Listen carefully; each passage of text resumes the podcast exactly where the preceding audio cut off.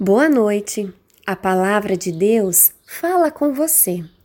Sou Paula Train, pastora da Igreja Evangélica de Confissão Luterana no Brasil, Paróquia de Assis, São Paulo. A palavra de Deus que nos fala nessa noite encontramos em Marcos, capítulo 4, versículo 39. Jesus se levantou, falou duro com o vento e disse ao lago: Silêncio, fique quieto. O vento parou e tudo ficou calmo. Ao anoitecer, após um intenso dia de trabalho, Jesus despediu-se da multidão, entrou no barco e ordenou aos discípulos que navegassem na direção do outro lado do mar da Galileia. Jesus já sabia que o que aguardava nesta viagem. Iniciada a travessia, os discípulos se ocuparam dos detalhes da navegação e também conversando sobre os últimos acontecimentos que eles presenciaram. Jesus, cansado, dirigiu-se à traseira do barco e decidiu repousar, adormecendo profundamente. A noite chegou. Os discípulos perceberam uma mudança repentina. A brisa e a agradável temperatura foram substituídas por um forte vento. As águas se agitaram e começaram a entrar no barco. Os discípulos perceberam que estavam em perigo. Depois de tomarem todas as providências, sem êxito, os discípulos entraram em pânico.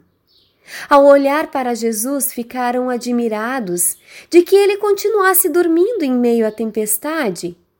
Desesperados, decidiram acordar Jesus.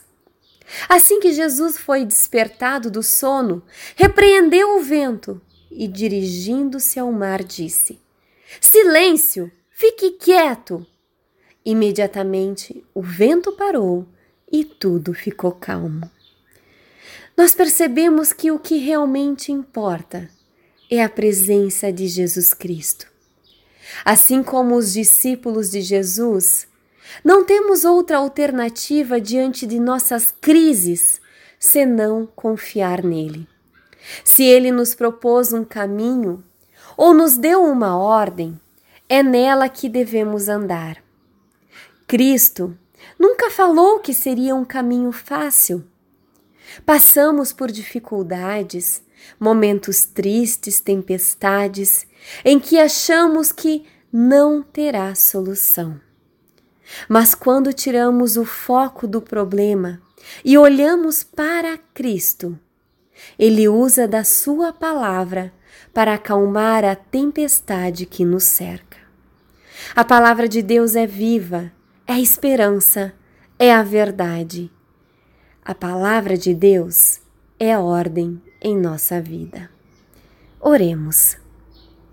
Deus da compaixão, Graças te damos pela tua palavra que nos alimenta.